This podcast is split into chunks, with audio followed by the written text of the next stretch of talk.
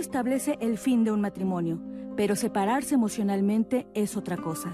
Si bien se firma un acta en el juzgado o dejamos de vivir en el mismo domicilio, la separación requiere de la disposición para elaborar el duelo por la ruptura.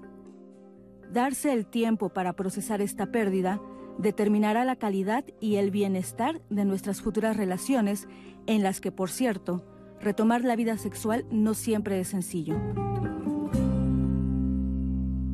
Cuando nos divorciamos, cuando terminamos una relación, también hay que llevar a cabo este desvinculación, este soltarte emocional, amorosamente del otro, y que es importantísimo que la gente lo tenga claro que es un proceso, ¿no? Los, los psicólogos llamamos que ante una pérdida entramos en un proceso de duelo y los duelos son estos procesos que llevan a adaptarse a la pérdida.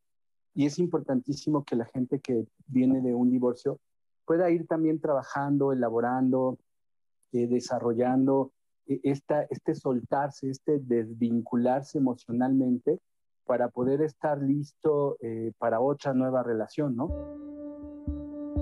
Tener un encuentro sexual con alguien que nos resulta hasta cierto punto desconocido puede ser una experiencia abrumadora, porque todo, desde los olores hasta los escenarios, son ajenos a la intimidad que construimos con la expareja.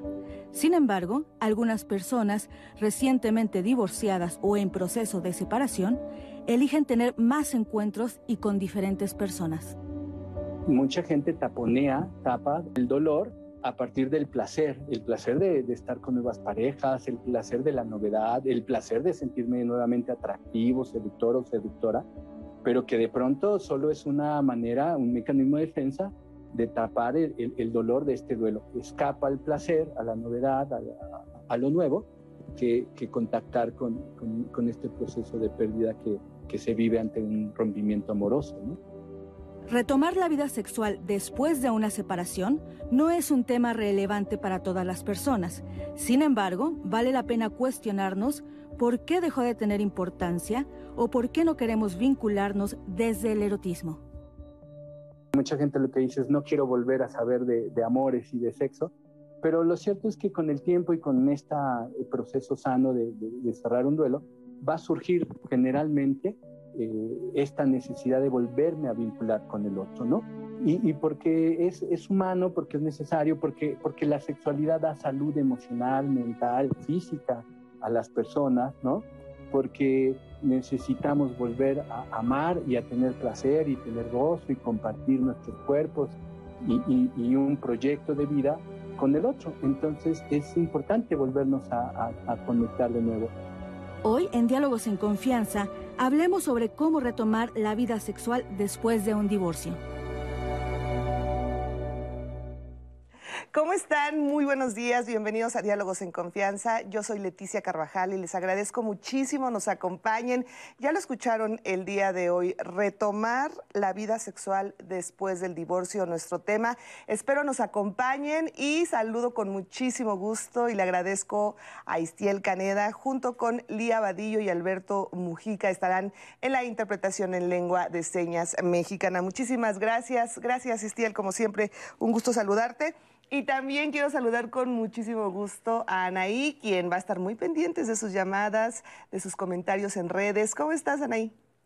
Leti, buenos días, muy bien, todo bien. Ya viernes, así que listísima para leerles, para que participen. Claro que sí, vamos a estar muy pendientes de todos sus comentarios y es momento de presentar a nuestros invitados el día de hoy.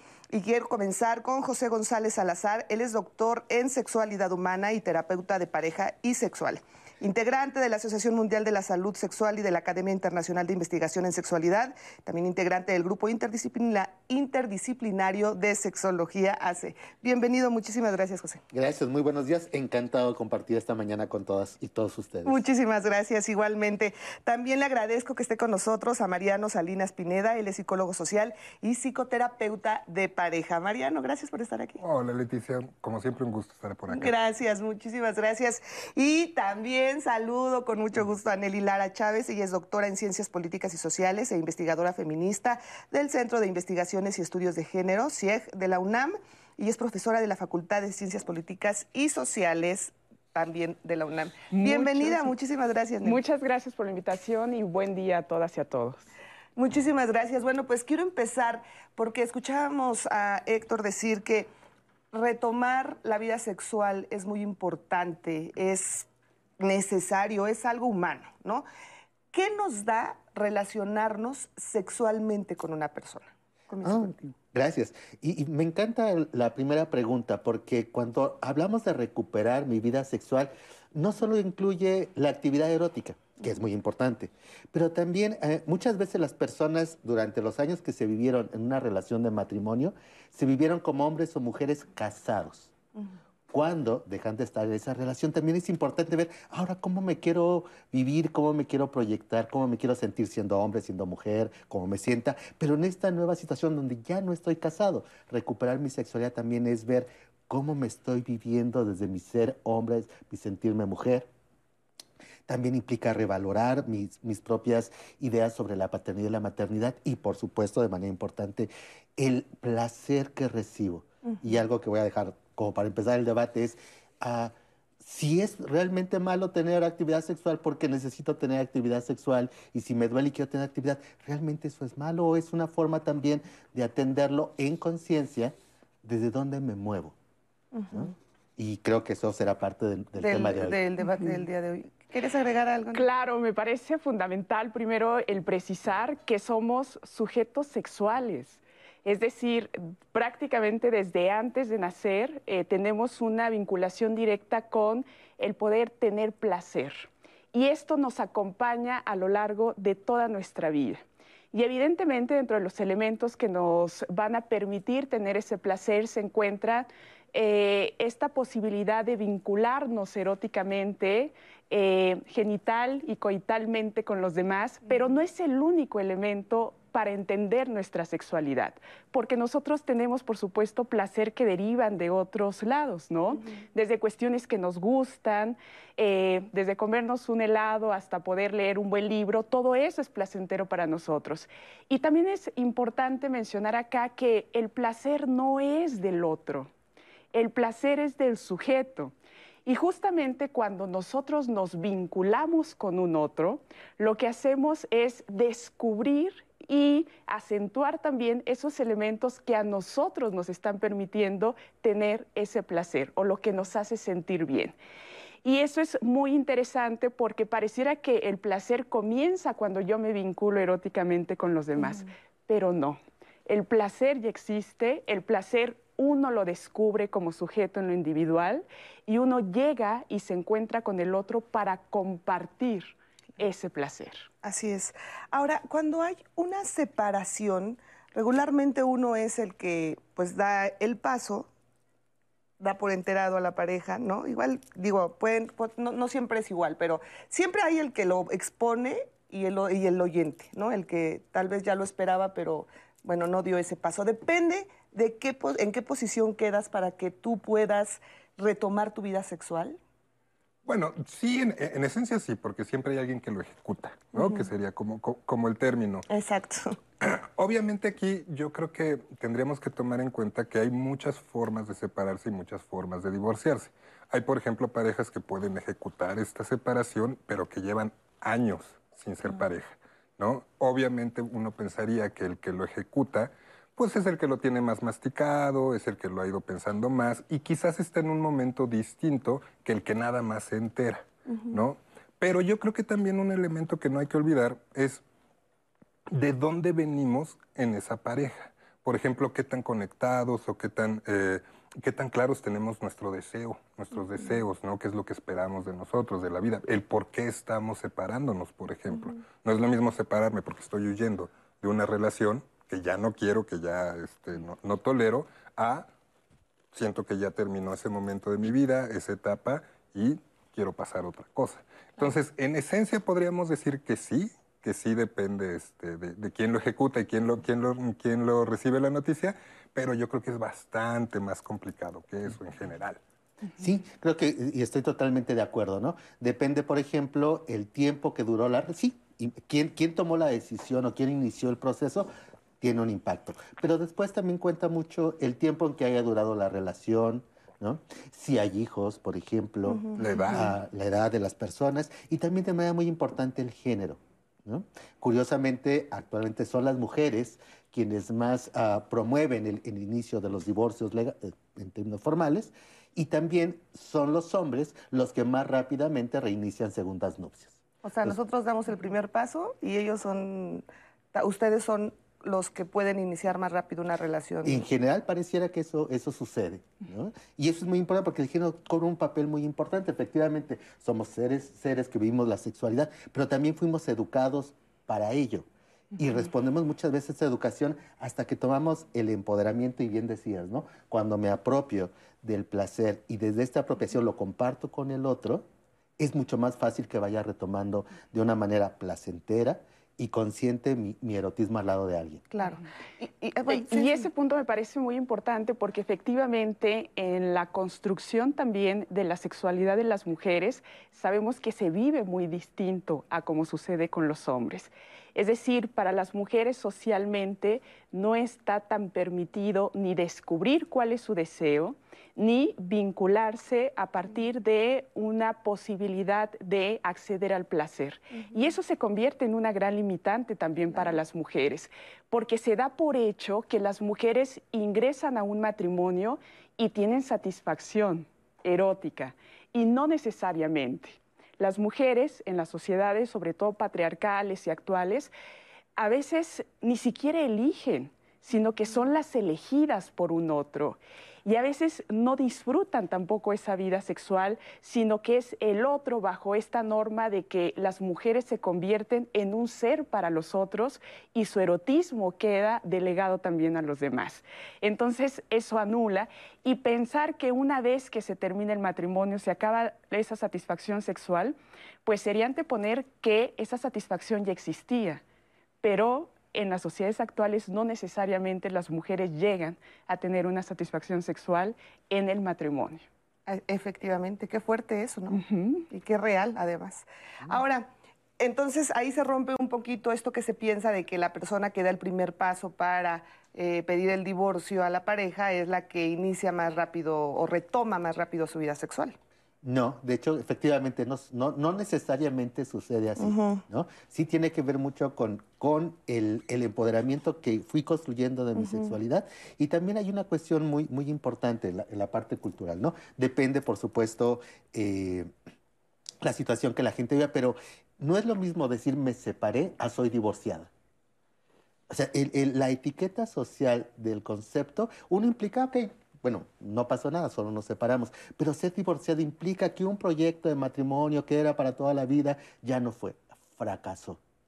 Y esa carga tiene más peso muchas veces en las mujeres no, digo que lo vivan estrictamente como un fracaso, pero socialmente tiene una carga, porque finalmente se dice que son ellas quienes se asocian el matrimonio, que si se aguantan. Y entonces, este reinicio de una, de una vida erótica, y pensemos en una actividad sexual, suele tener muchos más limitantes para ella que para los hombres en general. Y también voy a poner otro ejemplo, ¿no? Eh, es algo que pareciera que sucede con conformidad, que los hombres cuando que se divorcian, cuando buscan una nueva pareja, cuando se loguean en redes sociales y demás, entre sus criterios de búsqueda son mujeres más jóvenes que ellos. ¿no? Lo cual justamente también limita al margen de qué tomó la decisión, es algo que también ah, pone en una situación de, desequilibrio el inicio de una vida. El segundo aire, ¿no? Claro. bueno, además está la parte cultural que mencionaba, ¿no? Y que un poco hablando del debate que planteabas ahorita, bueno, también es cierto que todavía ahorita no es socialmente, no está tan digerido que, por ejemplo, una mujer pueda tener acceso al placer sexual sin estar en pareja. Eso todavía sigue siendo un tabú y en el caso de los hombres la realidad es que, bueno, hasta ¿no? Este, alguien que sale con muchos le pueden hacer un busto, ¿no? Entre algunos grupos de amigos. O sea, sí hay una gran diferencia en ese sentido. Claro, y otra limitante es pensar que la vida sexual inicia cuando uno se casa y que antes de casarse no hubo algún tipo de vida sexual tanto en mujeres y hombres. Evidentemente, cuando se plantea, por ejemplo, desde el feminismo la política sexual, es evidente que muchos hombres antes de casarse han tenido encuentros eróticos sexuales con otras personas y las mujeres también. Aunque socialmente hay una lectura distinta, por supuesto, ¿no? Porque los hombres tienen un acceso y bueno, a los hombres les empodera también frente a sus pares el tener muchas parejas sexuales.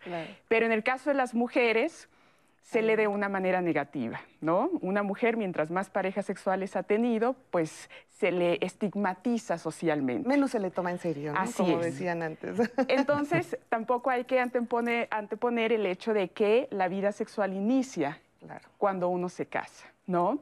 Ahí se comparten otro tipo de cosas, pero la vida sexual siempre está. Claro. Además, esto que, que mencionabas de que los hombres regularmente tienen parejas más jóvenes después del divorcio.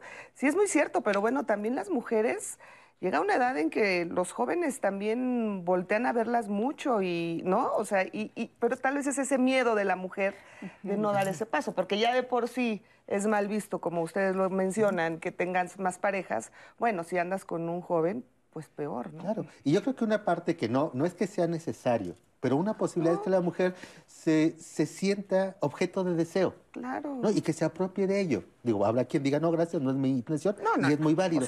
Pero esta situación sigue, claro, eh, puedo yo despertar el interés de otros hombres, de otras mujeres más jóvenes, más grandes, con una posición, con otra. Creo que eso es algo muy valioso. Claro. Y, decir y reconocerse, puedo hacerlo. Y conozco el lenguaje de la seducción también, ¿no? Eso es una forma también de, ir recuperando. Digo, el, recuperar la vida sexual no solo es llegar a tener nuevos encuentros sexuales, viene desde eh, resignificarme, reconstruirme como sujeto sexual, lo que, lo que nos compartías. Efectivamente. Ahora, también es probable que sin darnos cuenta estamos ya aceptando una separación, sin hablarlo y sin haberlo firmado, pero ya con la relación diaria con la pareja, tal vez no se menciona, pero ya están separados. Eso puede pasar. Bueno, hay mucha gente. No, sí, sí, sí, hay mucha gente que realmente lleva años siendo roomies. Exacto. Por ejemplo, ¿no? Y eso es muy común. Lo que sucede, creo yo, o por lo menos en, mi experiencia, es que precisamente como está este estigma ¿no? del fracaso ¿no? a nivel del proyecto, de repente las cosas se alargan muchísimo y se alargan artificialmente, lo cual no suele ser como muy buena idea y específicamente en la vida sexual pues es un masazo muchas veces porque empieza a desaparecer. Y cuando se pierde toda esa dimensión, eso puede generar toda una, incluso una confusión de, bueno, ¿quién soy? No hablando de resignificarse, hablando de, pensarse en el ámbito del deseo, más allá de lo, de lo sexual, de lo genital. Claro, porque efectivamente somos sujetos, pero también somos sujetos sociales, ¿no? Y puede suceder, por supuesto, que las parejas saben que el vínculo ya está totalmente concluido pero hay un entorno que a veces no es, tan no es tan fácil que ellos quieran enfrentar, ¿no? Decirle, por ejemplo, a la familia que ese vínculo ya se terminó, que no van a cumplir con las expectativas de durar para toda la vida. La idea de los hijos, ¿no? Que cómo nos vamos a separar porque hay hijos, pues hacen entonces que al menos en fachada ese vínculo continúe. Sí, la, la idea de divorcio, fracaso. ¿No? O sea, siempre está relacionado con fracasé, ¿no? Así Fracasamos. Hace algunos programas tuvimos el tema de juntos por conveniencia, ¿no?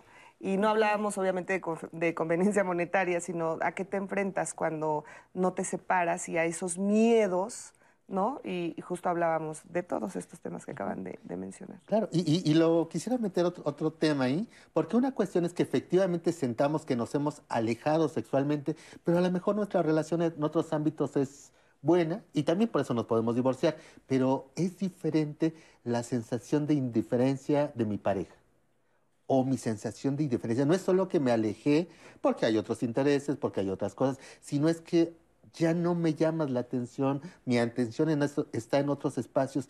Y esto es, es eh, se me hace importante porque cuando las personas se han vivido siendo indiferentes ante el otro, ante la otra, recuperar su vida sexual puede tener una traba más, porque hay un, hay un golpe a la autoestima. Claro. ¿a quién pasa que, que de mí no le provoco a mi pareja? ¿Qué pasa de mí que no, que no está pasando y ya no me siento en la seguridad de luego eso despertarlo en otra persona. En otra persona, por supuesto. Vamos a ver este testimonio anónimo de una mujer que nos cuenta, bueno, cómo fue su separación y lo que significaba sus hijos en este tema. Tuve decepción, eh, mucho coraje. Eh, como pareja fue frustrante porque él me dejó sola cuando más lo ocupaba, con cuatro hijos. Entonces esto me, a mí me hizo que yo me olvidara por años y años de mi vida de todo lo que yo hubiera querido vivir como mujer. Haciendo recuerdo de esto, eh, de, de cómo es que yo llevé mi sexualidad y mi soledad, yo la anulé, la anulé totalmente. Yo me quedé este, como en pausa en ese sentido. Siento, yo he sido una mujer, eh, cuando tengo pareja soy una mujer muy sexual, muy sexual. Cuando yo tengo una pareja, yo, uff, no olvídate, yo me, me, me desenvuelvo, no tengo ningún tipo de problema. Ok, eso se anuló en mi primer, en mi primer este, relación. Pasan los años, eh, mis hijos ya están más grandes y conocí a mi segunda pareja. Quiero que sepas que esta vez fue sumamente difícil, muy difícil, totalmente enganchada, enganchada porque yo estaba terca en que las cosas funcionaran. Ok, entonces cuando vi que no funcionaban, eh, sufrí muchísimo, muchísimo. Y tuve que dejar yo a un lado una vez más eh, el sentimiento de querer tener una pareja. Los años pasaron sin sentirlos, fueron 16 años, la segunda vez. Hasta el día de hoy, que apenas empieza una nueva relación, que todavía no lo saben, eh, y que estamos en pláticas para que se sepa pronto, pronto van a ser dos, tres meses, cuatro más. Por lo pronto voy a ver si la relación funciona. Y si funciona para mí, va a tener que funcionar ya este, normalmente, normalmente, ¿verdad? Y ya presentar a la persona. Ahorita actualmente me siento como, como, como niña con el caramelo sabroso que acabo apenas de encontrar. Muchísimas gracias, gracias por su testimonio. Y bueno, pues ya lo escuchamos, su primer divorcio pues canceló su vida sexual por sus hijos, ¿no? Y ya lo hemos hablado de que puede ser por temas sociales, porque no te ha separado tal vez emocionalmente. Eso también puede suceder en una separación. Pero a ver, regularmente cuando alguien se divorcia, escuchamos, no quiero volverme a relacionar con nadie, no estoy dispuesto, y como que se cierran a la posibilidad de una relación. ¿Qué pasos o qué se puede hacer para entender que no necesariamente es lo mejor y que puedes abrirte y que puedes tener más parejas? Bueno, yo creo que de entrada es volver a conectar con nuestro deseo, con nuestros placeres en general. ¿no? De repente eh, nos podemos enfocar mucho en salir con alguien más, ¿no? incluso por presiones de amistades, de círculos sociales, pero yo creo que, sobre todo en caso de, separaciones y de divorcios muy conflictivos, o por ejemplo en el caso de, del testimonio, ¿no? Con toda esta parte, tengo cuatro hijos que además... ¿no? Eso nos llevaría a pensar otras, otras muchas cosas, ¿no? En torno a las decisiones previas. Yo creo que el volver a conectar con aquello que deseamos, con esta parte donde no nada más soy mamá, no nada más soy papá, sino empezar a vernos como seres humanos en una dimensión muchísimo mayor, que mencionabas esta parte, ¿no? De lo de ir por un helado, una cosa así. Hasta esas pequeñas cosas pueden ayudarnos a empezar a pavimentar el camino, porque si yo no estoy en contacto con aquello que deseo, si yo no estoy acostumbrado a hacer por aquello que me gusta, que me produce placer, que me tiene bien, y solamente estoy respondiendo a ciertas em, necesidades o impulsos externos, va a ser muy difícil que dé ese siguiente paso y entonces logre generar un vínculo, ya sea meramente sexual, ya sea una nueva pareja, una cosa así, es conectar otra vez con nosotros mismos. Claro, porque regularmente se piensa mis hijos, ¿no? O sea, en este caso, no, que no les afecte, no, vamos a, y se enfocan muchas veces en los hijos. ¿Y qué hay de nosotros? Vamos a hacer una breve pausa y regresamos con este tema. Nelly, sé que quieres comentar algo. Anaí, ¿tenemos comentarios? Tenemos. Y nos vamos al corte. Me parece perfecto. Les voy a leer este que tenemos de Aniluz Solorio, que dice, por lo regular, después de un divorcio, la mujer queda con un mal sabor de boca, con mucha culpa al respecto y con la idea principal que es fallé en el sexo. Esto está hablando de infidelidad, en caso de que fue, terminó por infidelidad. Y eso se carga tremendamente si no se busca ayuda psicológica. Ese trauma se lleva por mucho tiempo. Ese sería una limitante para buscar de nuevo una pareja por el miedo a fracasar nuevamente. Es algo de lo que nos escriben. También nos dicen, hay que reconocer cuáles son los límites y tabús que nos implementaron a las mujeres con respecto al tema de sexualidad también es mucho de lo que se ha hablado en la conversación digital. Primero hay que ponerse, iba, a decir la palabra literal, que persona grosería, entonces no, no, sé si la puedo decir al aire, pero hay que ponerse listizos. Hacemos una pausa, permíteme, permíteme ahí. Hacemos una breve pausa y regresamos.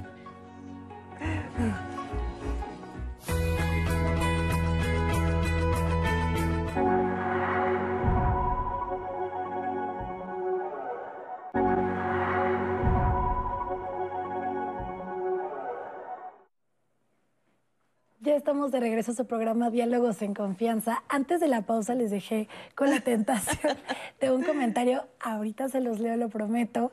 Y antes de eso, quiero recordarles que en este momento estamos transmitiendo en vivo en todas las plataformas digitales. Leti, no tienen excusa para ver este programa que está buenísimo. En YouTube, en Twitter, en Facebook estamos en vivo. Y aparte, porque yo sé que a veces los temas de sexualidad Acuérdense que estamos en diálogos en confianza, pero si por algún motivo se sienten en mayor confianza, tienen la línea telefónica disponible para ustedes en el 55 51 66 4000, así que también ustedes pueden marcar y contarnos sus testimonios y experiencias. Ahora sí, antes de empezar, también quiero invitarles a que se conecten con nosotros el día lunes, ya saben, lunes de salud. Pero quiero decirles que este 21 de marzo, este lunes, es, eh, se conmemora el Día Mundial del Síndrome de Down y es una fecha que particularmente busca reconocer y recordar la valía y las contribuciones de las personas que viven con este síndrome. Quiero leerles que el síndrome de Down no es una enfermedad, es la condición de una persona que es resultado de una alteración genética que provoca discapacidad intelectual y retrasos en el desarrollo de por vida. Vamos a hablar sobre ese tema, así que no se lo pierdan el lunes, vivir con síndrome de Down. Y ahora sí, yo tengo el comentario. Ahora sí, ya, por favor. Porque hasta nos fuimos a corte y los especialistas me dijeron como, ¿qué quería decir?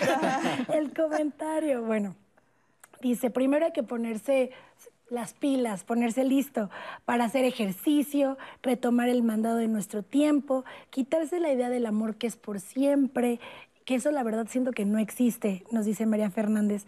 Y con responsabilidad, pues si se me antoja un chocolate, me lo como. Si se me antoja la vainilla, pues también me lo como. Eso nos dice María Fernández después del divorcio, dice ella, hay que ponerse las, pilas.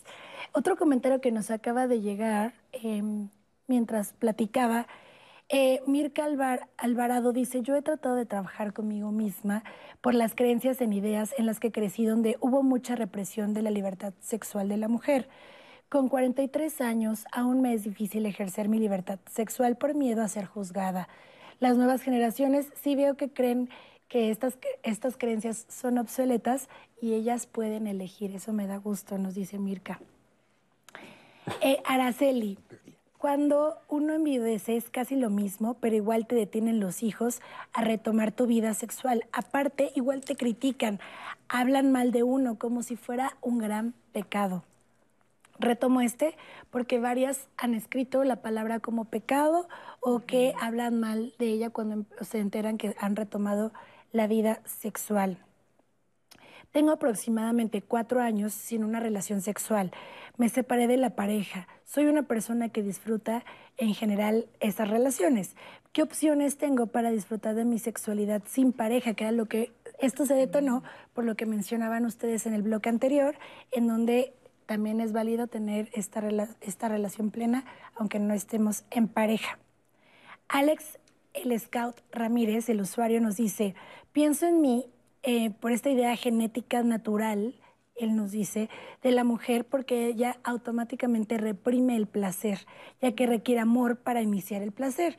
Y el hombre es más satisfacción que placer. Eso nos lo ponen en comentarios para que igual se lo deje a los especialistas, al rato nos digan qué es lo que opinan de esto. Sí, hay mucha vergüenza y prejuicios después del divorcio, como que no te das permiso por aquello de que el matrimonio es para toda la vida, nos dice Beatriz Merino. Entonces se siente como una infidelidad después de que te divorciaste. Después de que terminé con el papá de mis hijas, pasaron casi cinco años de volverme a vincular sexualmente con alguien. Aún sigo trabajando en ello. Y otro comentario que fue repetitivo, ya sé que a veces me dicen, Anaí, lees mis comentarios, pero es que tienen las mismas ideas. Entonces, una de ellas que también mencionaban es que em, se terminó la relación, pero aún había como un vínculo muy especial y eso costaba mucho más trabajo el volver a iniciar una vida sexual activa porque sentían o tenían sentimientos con la pareja con la que habían terminado este, pues el matrimonio. Y con esto cierro porque justo tenemos un testimonio, em, un testimonio anónimo de un hombre. Em, nos da algunos comentarios que me parecen interesantes y que yo estoy segura que va a enriquecer mucho la conversación ahorita con los especialistas. Vamos a verlo y ahorita comentamos sobre sus testimonios. Pues en sí yo con esta chica sostuve una relación más o menos de cuatro años. Este, posteriormente, pues ella estaba embarazada.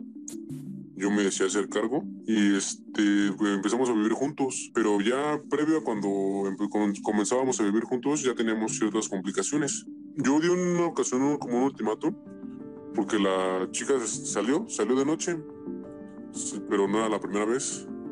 Y ya la, esa ocasión que llegó ella un poco tomada. Y yo le dije ¿qué onda? ¿De qué se iba a tratar? Porque no, o sea, yo no sabía dónde andaba. Después este, hubo fricción. No llegamos a los golpes. Sí hubo un, este, ¿cómo se podría decir? Como una fricción grande. Y eso fue lo que provocó que ella se fuera. Yo lo que hice fue intentar este, retomar la relación. Mi intención era esa, este, arreglar las cosas, llevar las cosas bien, echarle ganas, como tal. Entonces, este, una ocasión la busco, salimos, yo venía de trabajar, salimos era de noche, fuimos a, cenar y terminamos en un encuentro, en un encuentro sexual precisamente. Y todavía este, más adelante, ya este, una ocasión yo paso a ver a mi hija en la, en la tarde, antes de irme a trabajar. Y fue cuando este, ella me busca a mí, ella, este, ¿cómo se puede decir? Me invita a mí y yo accedo platicábamos, convivíamos, yo le planteaba la situación, una cosa nos llevaba a la otra, pero yo este, cuando terminábamos, pues yo me daba cuenta que no, que hasta ahí llegaba. Y pues ella no me decía nada.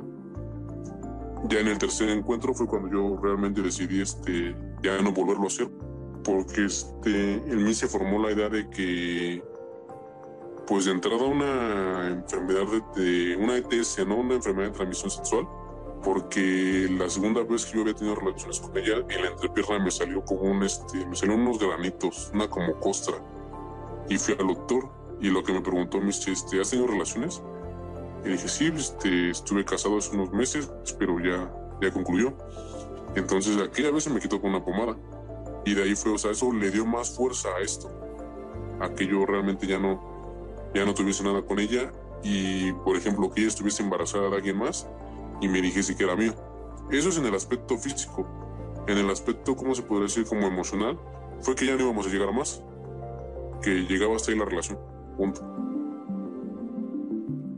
Muchísimas, muchísimas gracias por este testimonio que pues también nos lleva a reflexionar muchísimo en el sentido de que a veces, bueno, ya de por sí una ruptura me parece que siempre suele ser muy difícil.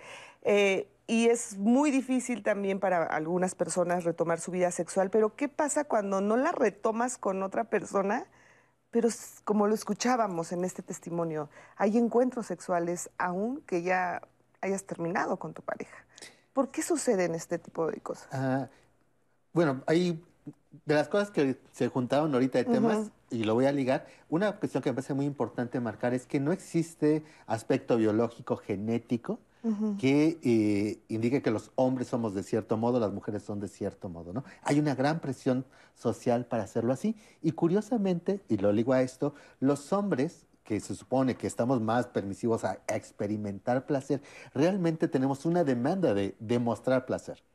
Y eso hace que muchas veces los hombres ah, tengan que, bueno, no tengan así como víctimas, ¿no? sino que eh, tengan que mostrar ante otros hombres que tienen actividad, que ellos acceden, que si, eh, que si tantito que me provoquen, ya entonces yo caí.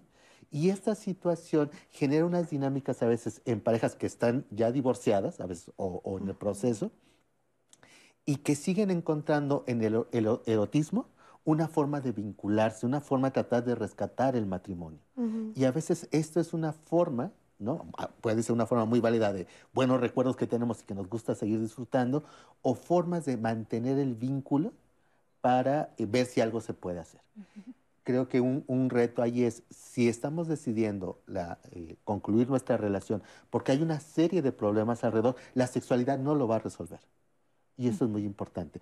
Puede darnos unos momentos agradables, puede ser como esta sensación de cómo voy a decir que no, Claro. Pero sí dejar muy claro, la sexualidad no resuelve los, los problemas de violencia, no resuelve los problemas económicos, no resuelve la falta de comunicación. La sexualidad tiene una intención de darnos justamente esta cercanía con la otra persona que en un espacio de confianza es muy gratificante.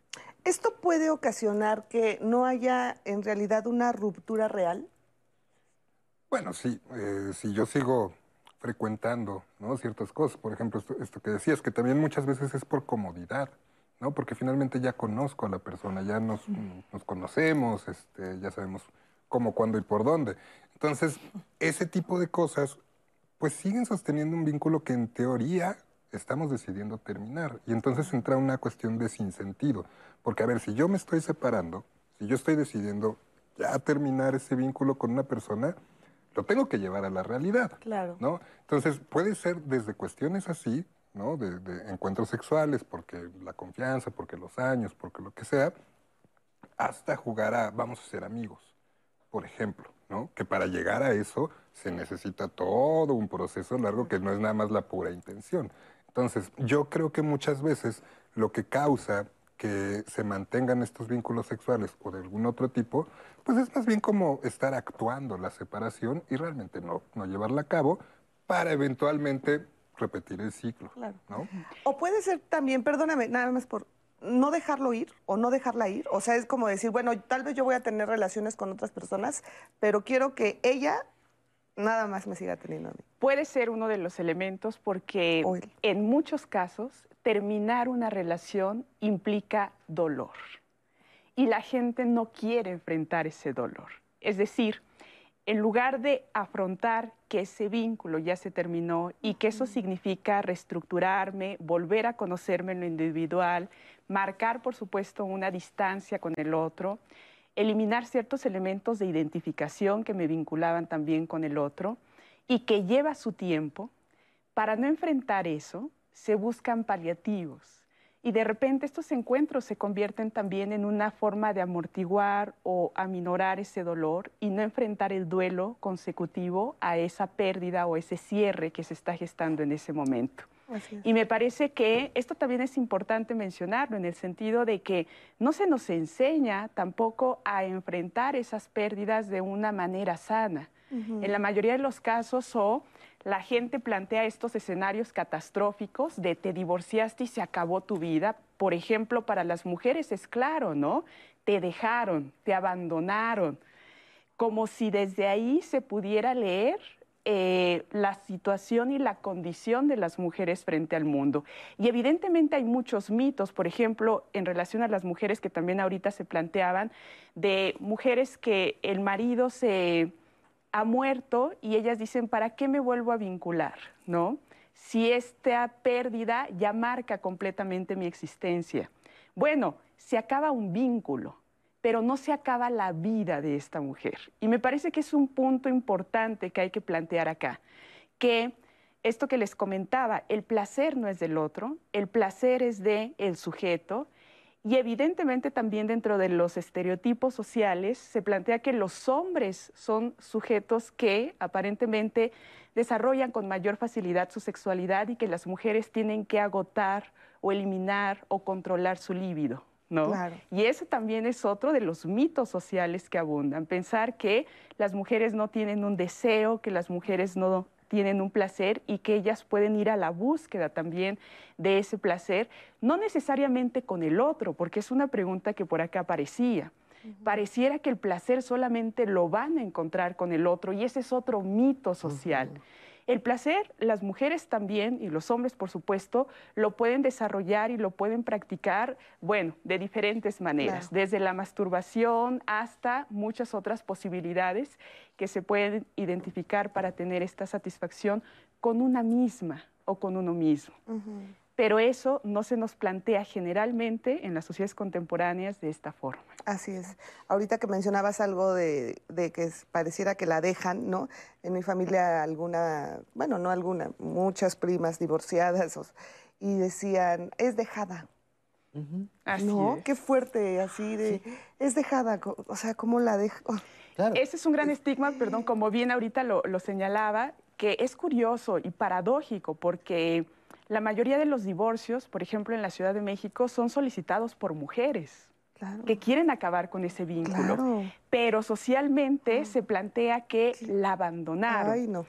Además se piensa que la relación estaba únicamente sustentada en las mujeres o que ellas eran las responsables de mantener ese vínculo, ¿no? Y así se lee en varias ocasiones, también desde las sociedades patriarcales, que a las mujeres les corresponde mantener el matrimonio hasta sus últimas ah, consecuencias. son las responsables. ¿no? Y eso a nivel de género es algo muy perjudicial para las mujeres, porque muchas mujeres terminan tolerando infidelidades, violencia, malos tratos, bajo la idea de que lo que debe de sobrevivir es la institución matrimonial. y, algo que es muy importante es que justamente las parejas que están viviendo o que vivieron un matrimonio, el divorcio es un proceso administrativo, prudente y necesario hacerlo. Pero eso hace este cierre administrativo legal de la relación que teníamos. Pero el divorcio no necesariamente resuelve lo emocional. Claro. Eso y eso es muy importante, ¿no? Porque no divorciarme no me pone ya en otro escenario emocionalmente. Y creo que algo que comentaban en las redes sociales justamente era este rollo, si era pecado, si aún si él era infiel, oye, es que ya se divorciaron, pero es que si estoy con otra persona, algo estoy haciendo mal sino en el concepto de pecado, si algo siento que está mal. Y una parte que hay que asumir es que realmente estoy empezando un nuevo momento en mi vida donde no tengo un compromiso con otra persona y hasta que no asuma esa parte, que también implica dejar ir, porque muchas veces es, híjole, es que si comienzo con otra persona, casi eso cierra la posibilidad de regresar con la otra. porque ya, ya me vio con otra persona, entonces ya, ya no va a querer regresar. Entonces mejor me espera a ver si todavía regresa creo que asumir en algún momento esto llegó a su fin. Y si fue una cuestión que pensaron, meditaron y, llegó, habrá tenido alguna razón importante para que haya sucedido y validar ello y justamente empoderarme como mujer, empoderarme como hombre, hacerme responsable también, porque es muy fácil, también cierto, ¿no? Si los hijos se quedan del lado de, un, de una parte de la pareja, ¿no? La otra tiene en consecuencia más libertad. Así es. Creo que compartir la responsabilidad también es parte de apoyar a la otra persona que retome eh, su vida, incluyendo, por supuesto, la sexual. Así es. ¿Tú querías mencionar algo? No, yo nada más como para agregar un, poquito en torno a lo que decían. Además, creo que a nivel social en la actualidad nos hace mucho daño la idea de creer que la pareja es una forma ideal de realización. Me parece que existe mucho esa, esa idea todavía donde es como el siguiente paso, ¿no? Es como una forma de culminar algo. Y también eso entorpece mucho tanto el, eh, el, cómo llegamos a la pareja, porque también en muchos de los testimonios que hemos visto, evidentemente son relaciones que terminan por toda una serie de malas decisiones previas. Eso hay que tomarlo en cuenta. Pero además, como todo el tiempo estamos pensando en esto del proyecto de vida, y entonces, ¿qué sigo? Y entonces me tengo que realizar, y entonces, vinculado al fracaso, eso también sostiene muchas veces este tipo de problemáticas que, planteamos. Es una cuestión, por supuesto, que se vive distinta en, ambos géneros, ¿no? Decías ahorita, no se trata de victimizar a los hombres, por supuesto que no se trata de victimizar a los hombres, pero también es cierto que, por ejemplo, los hombres, si bien tienen una facilidad cultural, ¿no? Para de repente tener más parejas, ¿no? Muchas veces son vínculos muchísimo más superficiales. No que necesariamente estén mal, pero tienen otro tipo de, problemáticas. Entonces, yo creo que si, si, si no empezamos a ubicar el por qué nos estamos separando y el por qué queremos reinterpretarnos, por qué queremos reinventarnos, si no tenemos una línea concreta de pensamiento en torno a ello y nada más, por ejemplo, como en el, en el mensaje que decías, es que hay que ponerse las pilas. ok, bueno, suena bien, pero ¿por qué? ¿Qué estoy buscando al final? ¿A dónde quiero llegar? Si no tenemos esa reflexión previa y un caminito más o menos claro, yo creo que nos podemos meter en muchos problemas. Así. Ahora, esto de la separación, del divorcio, eh, pues se tiene que llevar un duelo, o no necesariamente. O sea, sí, sí tiene que haber como ese espacio donde, donde sí puedas decir, quiero estar un tiempo solo o sola para después ya haber superado emocionalmente la separación, entonces retomar mi vida sexual o no necesariamente. O si de repente me divorcio y en cualquier momento tengo otra relación sexual con cualquier otra persona, eso quiere decir o puede ser que tal vez no lo estoy superando y también me estoy yendo así como como que e-, evadir esa, esa situación emocional o ese duelo? Creo que una parte importante es no necesariamente. Habrá quien sí, pero no necesariamente. Incluso hay personas que vivieron el duelo mucho antes del divorcio desde el que momento en que empezaron a ver la posibilidad de separarse, que sintieron, desde ahí pudo haber comenzado las etapas formales de duelo. Y hay quienes digan, gracias, por fin. Uf, qué puede, puede, haber de todas las experiencias, yo creo que no es como necesariamente. Creo que también es muy comprensible que algunas personas digan, oye, quiero descansar, no quiero pensar en que tengo que eh, ser atento con alguien, quiero, quiero, gracias ahorita, ¿no? Y es perfectamente válido. Pero también creo que no hay ninguna razón para que alguien diga, no, es que me tengo que esperar porque hasta que pase el duelo y hasta que pasen dos años. Y no, no, creo que sí hay una sensación muy, eh, que la gente al hacer contacto, puede darse cuenta de qué necesita encontrar en la vida en este momento. Comentabas hace rato, justamente la gente dice, no quiero tener una nueva pareja a lo mejor si cambiamos la pregunta es que no quisieras volver a vivir. Ah, no quiero volver a vivir infidelidad. Ah, no quiero volver a vivir una vida sexual insatisfactoria. Ah, no quiero volver a ver que me presionen. Ah, bien, eso no quieres vivir. Y está fantástico porque eso te ayuda a no meterte nuevamente en una situación similar. Pero eso no significa necesariamente o no tener una nueva pareja o no tener vida sexual. Claro. Que también una cuestión es, es decir, yo me quiero vivir en pareja, me quiero vivir enamorado, enamorada, vinculada, que sienta que mi estómago se revuelve. Y está fantástico. Oye, no, gracias, yo lo que quiero es tener un muy buen acostón y mañana volver a mi trabajo felizmente. No es problema, ¿no? Creo que la importancia es la conciencia de esto es lo que en este momento siento que viene para mí bien, claro. ¿no? Y lo que sí puede ser un tema de revisión es si yo estoy buscando, ¿no? En la verdurería lo que necesito de la ferretería. Creo que ahí sí hay algo que hay que revisar. Así es. Vamos ahora a esta entrevista que le realizamos a Carla Barrios. Ella es sexóloga y tanatóloga y ella nos va a hablar de esto. Para mí la sexualidad y la tanatología son dos caras de una misma moneda. Nos hablan de la vida, de diferentes conexiones de la vida. Una contacta con el placer y otra contacta con el dolor. El problema es que las dos justamente son temas tabú que están alejados de lo cotidiano, como si fueran temas que tuviéramos que apartar o donde solo se tocan en determinados momentos y eso es lo que complica en realidad la experiencia de duelo y también la experiencia de la sexualidad. Siempre que pensemos en duelo es importante reconocer que algo vital es ver la implicación de la, de la relación, o sea, qué tan cercana era, si tenía nutrición esa relación, qué significado tenía para la persona que, o para las personas que estaban dentro de esta dinámica, e incluso no es lo mismo si esta relación termina por muerte que si termina por separación o divorcio. ¿No? O sea, van a haber muchas cosas que van a implicar la forma de la separación y el dolor que va a implicar esta separación, este, esta ruptura o este divorcio. Justo hay incluso que quien tiene miedo, quien dice, yo solo tuve una pareja en mi vida y fue él, ¿no? O yo solo tuve esa pareja en mi vida y fue ella y entonces ahora sí no sé qué hacer. Y eso es importante porque se tocan con miedos muy profundos que tienen que ver incluso hasta con la identidad, ¿sabes? Porque a veces pensamos también que, que, que no, que solo son cosas las que se van perdiendo, no.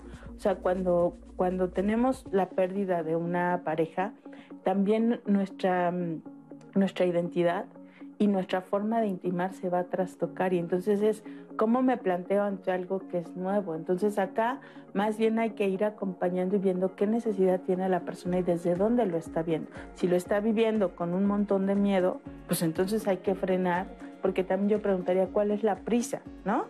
Em, a veces también indagar si es porque yo quiero retomar mi vida erótica compartida con alguien o porque hay presión por parte de alguien con quien estoy saliendo. O sea, siempre hay que matizar y ver cuál es el contexto de la situación para desde ahí ver qué es lo que la persona está requiriendo. Y también un problema que hay es que puede ser por, por un lado que las personas me alienten o por el otro lado que las personas me digan, no, tienes que vivir un duelo, ¿no? Y como hay teorías que dicen que el duelo dura tres años, ¿no? Si pasó una semana, un mes, ya entonces estás evadiendo el duelo y eso no es real, ¿no? Cada persona tiene su ritmo para el duelo y para el placer. Muchísimas, muchísimas gracias por esta entrevista. Y pues sí, cada situación obviamente pues es diferente, pero a ver, ¿cómo identificar, por ejemplo, que yo estoy teniendo relaciones sexuales con otras personas también por sentirme presionado o presionada. Bien se señalaba acá que en muchas ocasiones estos encuentros que se generan una vez que se ha terminado también el, vínculo, efectivamente tiene que ver con ese entorno, ¿no? Quienes te dicen tienes que rehacer tu vida o tienes que continuar con tu proceso de desarrollo pero también hay que tener presente, eh, por ejemplo, desde la, condición de género que se ha analizado, cómo varias mujeres después de que terminan un vínculo atraviesan por un periodo más o menos largo de celibato, ¿no? Es decir, terminan completamente cansadas, hasta fastidiadas de la vida o de la relación que tuvieron y eso también me parece que es muy importante, no es una obligación inmediatamente después de haber concluido un vínculo empezar a reactivar esta vida eh, sexual. Es algo que por supuesto el sujeto tiene que eh, negociar consigo mismo si desea primero tener ese vínculo o prefiere esperarse cierto tiempo. Evidentemente esto depende, bien lo comentaban acá, ¿no? Incluso un duelo que es tan distinto para las personas primero hay que considerar si ese sujeto del cual te estás separando era significativo para ti porque quizá desde hace mucho tiempo se había acabado el vínculo. Y hay personas que del matrimonio ya tienen también relaciones eróticas fuera de esta institución. Entonces, me parece que eso o todas estas variables hay que tenerlas presentes para saber que efectivamente depende de uno decidir si quiere entablar ese encuentro con el otro. Claro, claro. Ahora, yo les quiero preguntar, ¿se puede disfrutar, se puede tener placer en un encuentro sexual sin haber tenido esta separación emocional de tu pareja? ¿Yo puedo realmente sentir placer con otra persona aún cuando estoy relacionada emocionalmente con mi expareja? ¿Me lo responden después del corte? Muy bien. Regresamos aquí a Diálogos en Confianza en un momento.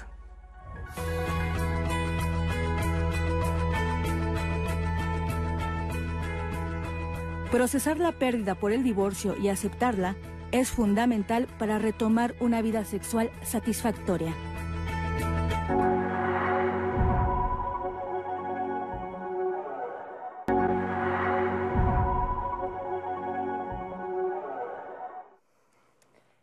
Ya estamos de regreso. Leti dejó antes de la pausa una pregunta, pero antes de que los especialistas respondan, tenemos también más preguntas de la audiencia, comentarios, testimonios que van a sumar muchísimo a la conversación. Así que ahorita se los voy a leer a los especialistas. Pero antes de eso, a mí me encanta invitarles siempre a los programas de los viernes de la siguiente semana. Ese tema me parece de suma importancia porque quiero hacerles esta pregunta hablando de terminar relaciones, ahorita que estamos hablando del el tema de divorcios, ¿qué pasa cuando hay esta constante, constante seguimiento de la expareja para que regresen?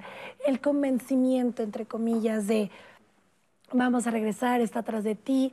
¿En qué momento ustedes consideran que esto se, puede volver un acoso? Ya dijimos que no es no y esta persona sigue con esta constante de hay que regresar, sigamos, ya te vi que estabas con otra pareja, qué está pasando, etcétera.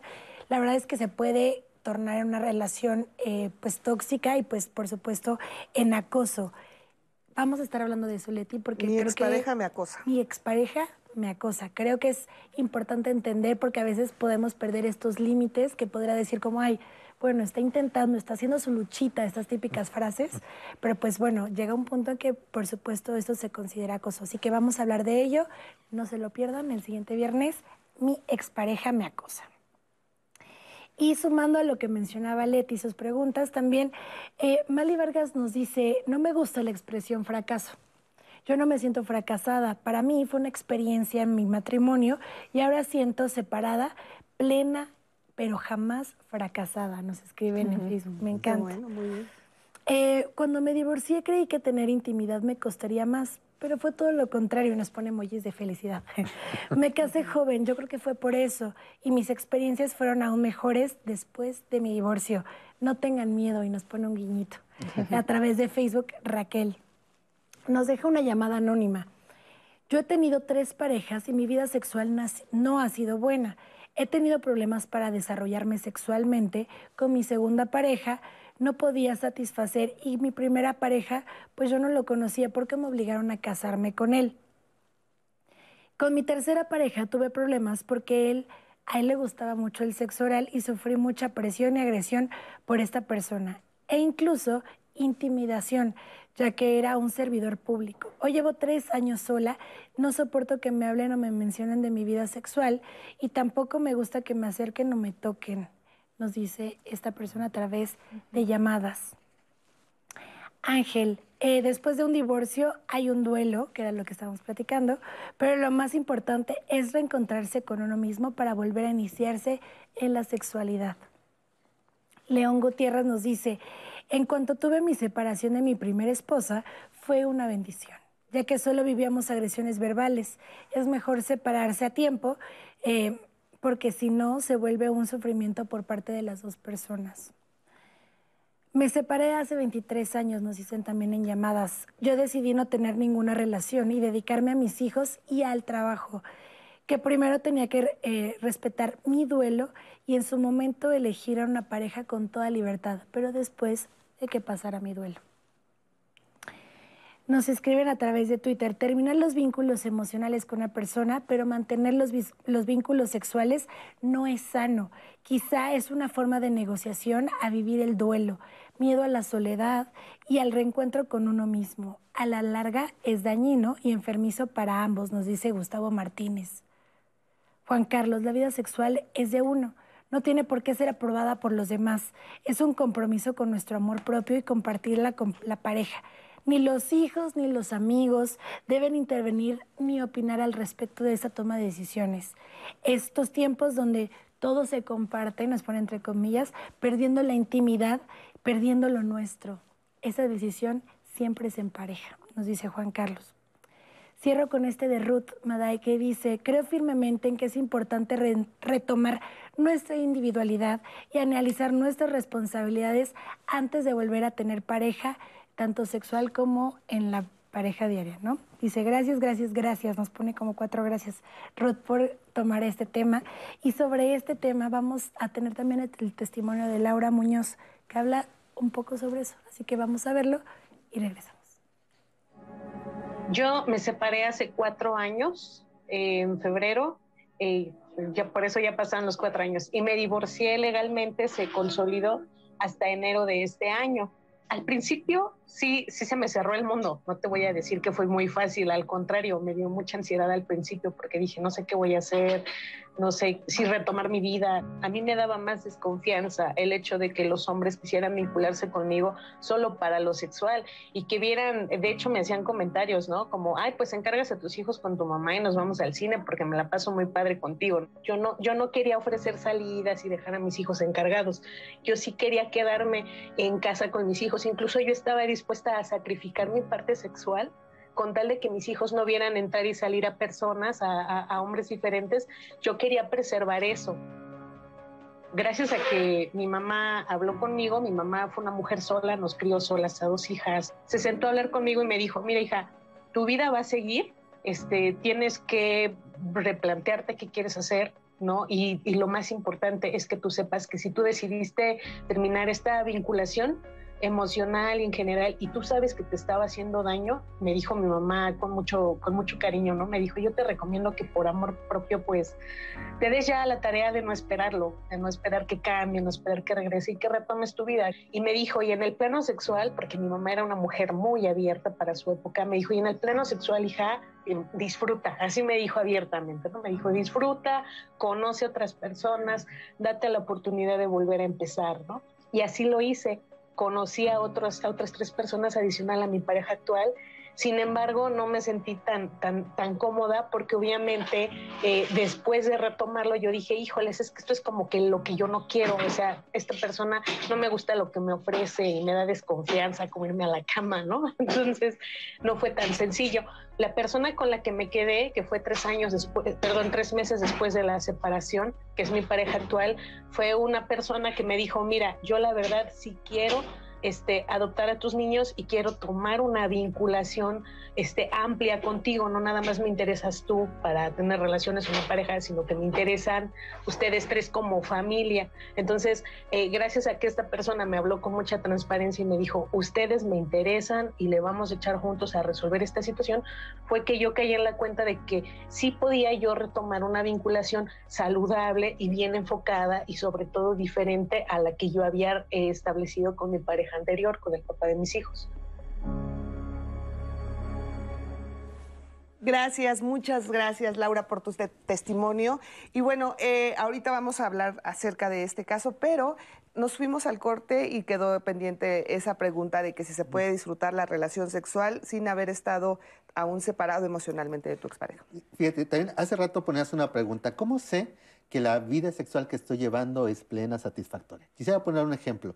Si yo un día voy a una comida y como riquísimo y al otro día me siento bien, excelente pero si no comí rico o al otro día tengo gastritis, algo no checo de lo que comí. Algo similar pasa en la sexualidad, ¿no? A lo mejor tuve un encuentro y fue muy rico, sentí muy rico, tuve un orgasmo, me sentí acompañada, acompañada, estuvo muy rico. Pero al otro día, ¿no? A lo mejor me siento feliz y libre sin compromiso de tener que llamar o feliz de que me llamen. Fantástico.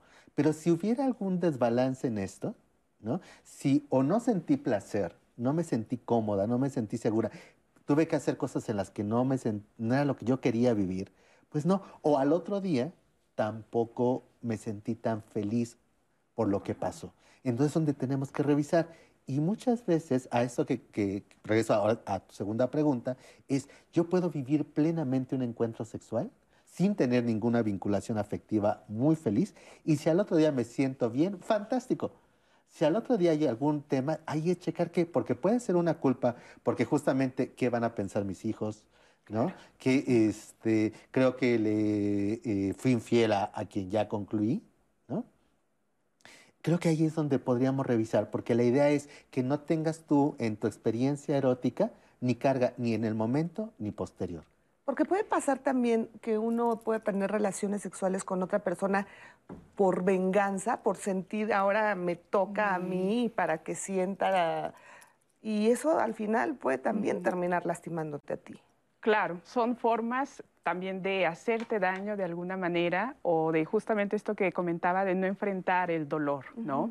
Pero me parece acá también muy interesante plantear que esta cuestión de que el placer es personal y que efectivamente uno quizá todavía no desvinculándose de la pareja de la cual se está intentando separar, puede empezar a generar otro tipo de encuentros y encontrar o tener ahí también placer, evidentemente es algo que sucede, ¿no? Las personas pueden encontrar placer en estos otros encuentros sexuales y eso sí hay que dejarlo también muy claro en el sentido de que lo que yo experimenté placentero con esa otra pareja, lo puedo volver a identificar o a recrear con otras personas, por el hecho de que no es la pareja la que era dueña de mi placer, sino que yo eso que experimenté ahí lo puedo ir encontrando y replicando en otros espacios y en otros lugares. Entonces me parece que eso es fundamental, ¿no? Que el placer no le pertenece al otro y que más allá de estar vinculado o no estar vinculado, es algo que me corresponde a mí saber, experimentar y por supuesto que está muy ligado también al hecho de conocerme personalmente, ¿no? ¿Qué es lo que a mí me provoca o me produce ese placer. Ok. Ahora, perdón, yo ahí sí, ahí sí quisiera hacer una, una puntualización porque si bien entiendo, en- entiendo esta parte que se plantea y es absolutamente cierto que el placer es personal, lo que se va desarrollando, sí creo que en torno al tema que estamos hablando hay que tener mucho cuidado con esta idea de, de replicar lo que se vivió. ¿Por qué? Porque si bien es cierto que podemos tener acceso a partir de lo que sabemos de nosotros, de nuestro cuerpo, de lo que nos gusta, de muchas cuestiones, Sí hay que tomar en cuenta que venimos de relaciones que, si estamos hablando de divorcio, pensamos que son largas, que tienen toda una historia, que tienen toda una carga. Entonces también eso hay que, hay que notarlo cuando entramos en estas nuevas relaciones, porque puede ser que lo que tengamos es una, eh, un descubrimiento que también pueda ser placentero. Y que además incluso hasta la práctica con alguien más, el conocer ¿no? Eh, tanto el cuerpo de, de la expareja, que nos conozcan, eso es muy difícil que se replique, sobre todo al principio, por más que yo tenga como un conocimiento personal. Y porque además no conozco del todo a la otra persona. Entonces, yo sí haría una, una pequeña diferencia entre, es absolutamente cierto, esta parte de que el placer es de quien lo trabaja, básicamente, ¿no? Pero, ojo con esperar sentir exactamente lo mismo o tratar de replicar en estos términos, ¿no? Como muy, muy, muy, muy en específico, o sea, porque van a ser experiencias nuevas, que es básicamente lo que nos genera más miedo. La novedad nos genera miedo, por eso muchas veces no le entramos. Entonces, nada más hacer como esa pequeña diferenciación. Claro, y ese punto sí me parece muy, muy importante porque me refiero más bien al hecho de no obturar, ¿no? Es decir, no pensar que ya se acabó la relación y efectivamente ya se acabó mi placer, sino siempre tener muy presente efectivamente que yo como sujeto tengo la capacidad o tuve la capacidad de experimentar placer y eso lo puedo seguir haciendo más adelante en mi vida, ¿no? Efectivamente, se pueden encontrar cosas nuevas, pero la idea del placer sí tenerla como muy presente a partir de un hecho abierto completamente. Totalmente. Y quisiera ampliar igual porque si bien es cierto que como persona tengo oportunidad de vivirme en el placer y hacer lo propio y empoderarlo desde lo personal, también hay que entender que el placer tiene una esfera social. ¿Y a qué refiero esto? Pienso en, en el testimonio de la persona que nos, que nos lo obsequió. Ah, si, si no lo habla con su mamá, si no lo hace social el placer, ¿no? Y la mamá no lo recibe, si no lo habla con los hijos, pues sí, suena raro que la mamá no llegue un día en la noche, o que un día llegue con otra persona que no era su pareja, o que el hombre llegue con otra persona, con otro hombre, pues, ¿no? Y cuando abrimos el placer y lo hacemos social, ¿no? Y entonces el, el placer toma otra esfera diferente, ya no solo es mi placer, sino es el placer, es reconocer y validar el placer como algo que sucede entre nosotros. ¿no? Y eso potencia mucho más, porque entonces es más fácil avisarle a los hijos que no voy a llegar esta noche, que a lo mejor el fin de semana voy a salir con una persona, mejor decirle que me estoy enamorando, Claro. ¿no? Pero es en medida de que, de que no lo ocultamos, ¿no? O que solo lo veo desde mí. Claro. Y sí. Y, y- y esa parte de Laura que escuchábamos, ¿no? Que su, su mamá le decía, tú tienes que seguir tu vida, tienes que retomar tu vida sexual. Y además tiene yo creo que otro beneficio esto que planteas, ¿no? Porque en, en- en otros testimonios decían, bueno, es que también hay mucha crítica y te pueden juzgar. Y si tú abres socialmente este, este diálogo en torno al placer y encuentras esas críticas, yo creo que es el momento ideal para empezar a cuestionar no tu placer ni cómo lo vives, sino tu contexto. Donde a lo mejor lo que tendrías que dejar es a esas personas que te están juzgando Claro. y buscar otro, otro tipo de círculos en lugar de sancionarte tu propio placer. Así es. ¿no? Ahora, ¿qué pasa con estas parejas que, bueno, yo tengo a una persona muy cercana que eh, se separan con la pareja, se separan, no se divorcian, y de repente les cuesta trabajo entender que tu, tu expareja va a tener otra relación y, y es como un choque de no, ya nos separamos, pero no puedes salir con nadie, y él tampoco, y ella tampoco, y entonces no logras ni la separación emocional, ni la separación sexual, y, y te, estás en un círculo terrible porque ni te separas ni estás bien. ¿Qué, qué, qué- qué pasa por esas Y, y- perdón, no me resisto a responder eso. Seré muy cortito, No, ¿verdad? no, no, Es que cuando lo, cuando lo planteas me viene, me viene tan fuerte la idea de decir, es que, es que es tu pareja, mi ex, o sea, sigue siendo mío, ¿no? De alguna forma. Es, es como el elemento, aún hay algo que me pertenece de la otra persona. Simplemente, aunque diga ex, siempre es mi ex, Ujú. ¿no? O que nos refiramos a alguien, es que su anterior pareja, su, ¿no? Y, y parte sería tener, empezar a decir, no, es Alfredo. Es que cuando Alfredo, es que cuando María, es que cuando Luisa, es que, o sea, ya quitar el mí, el su, puede ser una primera forma de, de empezar a justamente entender que ya no estamos en una relación. Y además se piensa también que muchas veces por ser mujer, es que es la mamá de mis hijos. Claro. Ella no puede hacer eso, ¿no? O sea, Porque también socialmente este tipo de vínculos matrimoniales se leen como una propiedad. exacto. Y ahí, por ejemplo, la cuestión de género también vuelve a relucir. Sí, por en la mayoría de los casos, los hombres son los que dicen, es mi mujer, a mí me pertenece. Y esto ha sido también analizado desde la propia propuesta feminista, ¿no? ¿Qué pasa con las mujeres? Porque pareciera que a veces el círculo también de estos hombres no permiten que las mujeres se muevan, ¿no? Sino que las quieren seguir teniendo en su espacio. Se habla por ahí también de las mujeres eternamente enamoradas, ¿no? Cómo hay hombres que no quieren cortar ese vínculo porque dicen, aquí tengo a mujeres enamoradas y eso empodera y le da también elementos, eso, de satisfacción a los hombres que perjudica, por supuesto, también a las mujeres, ¿no?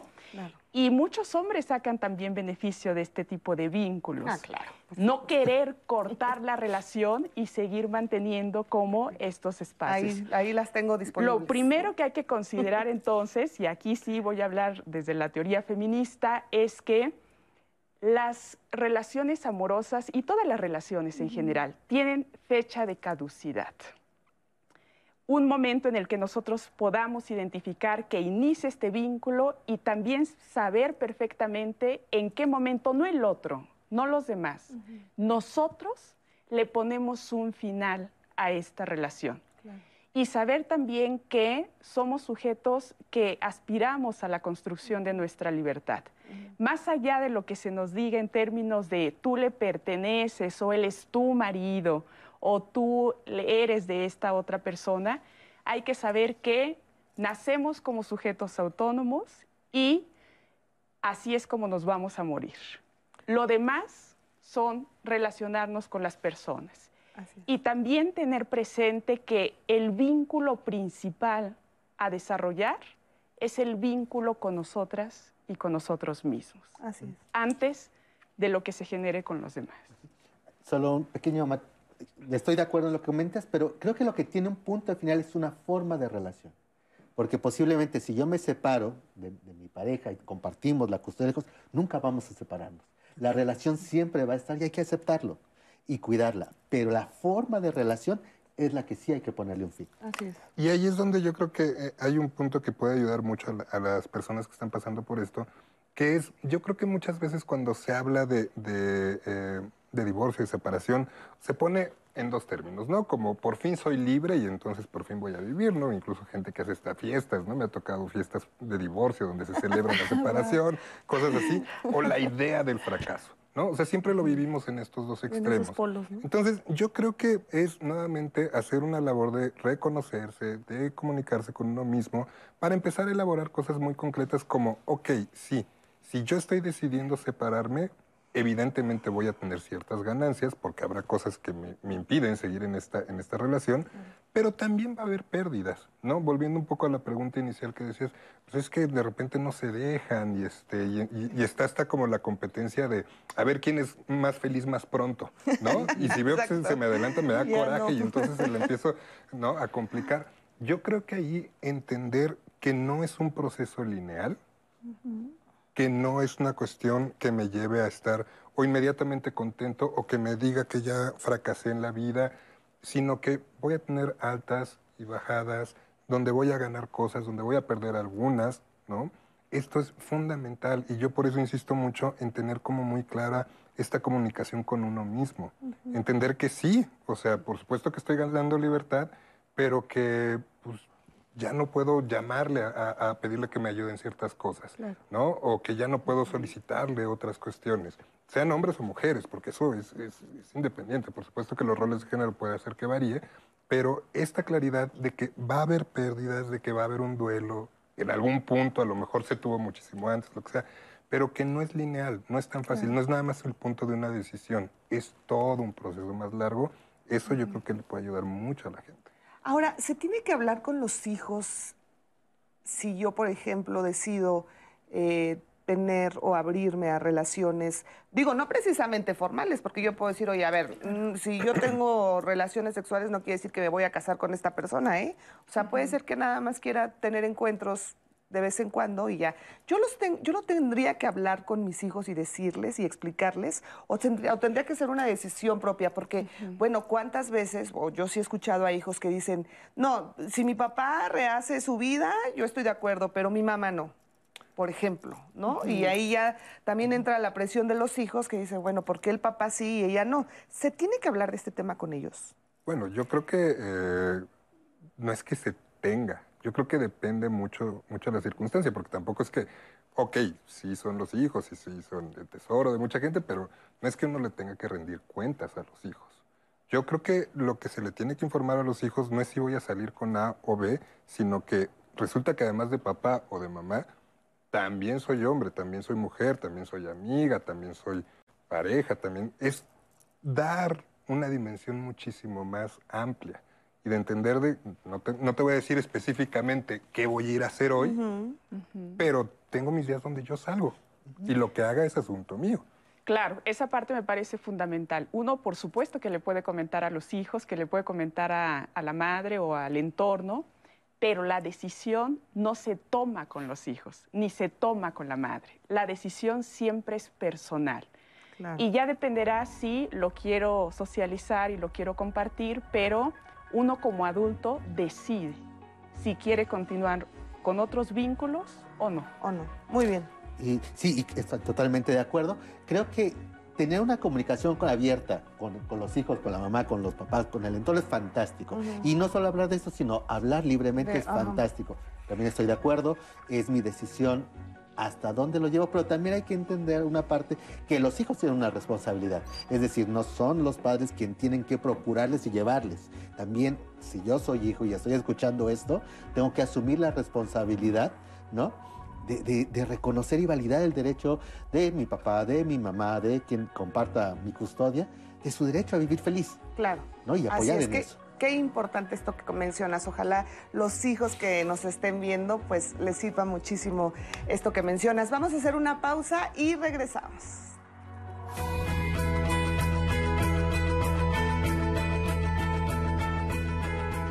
El divorcio o la separación puede vivirse como una experiencia y no como un fracaso.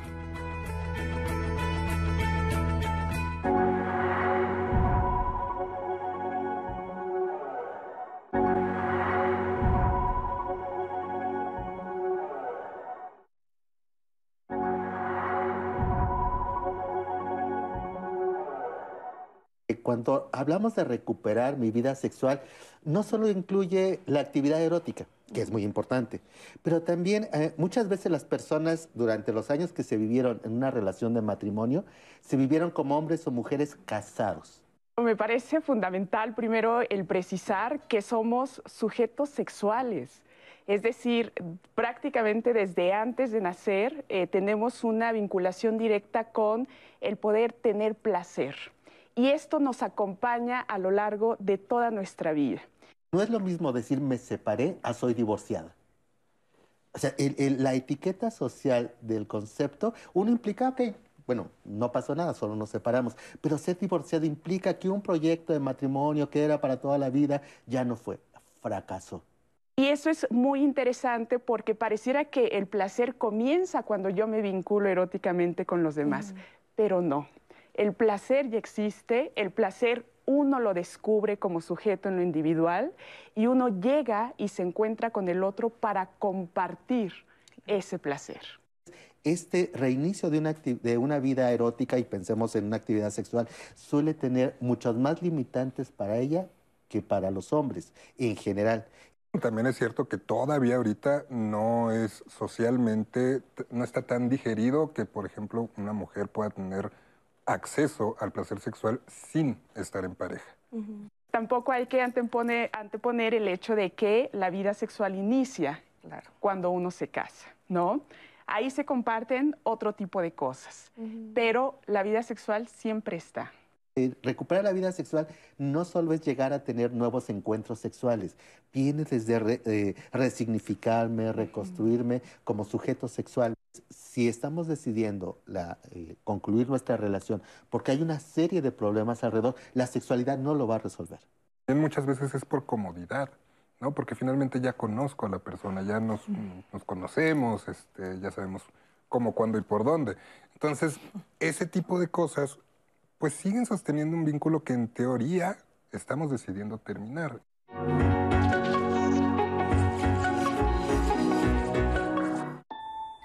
Ponerle punto final a un matrimonio puede desencadenar una fuerte crisis existencial, además de económica y familiar.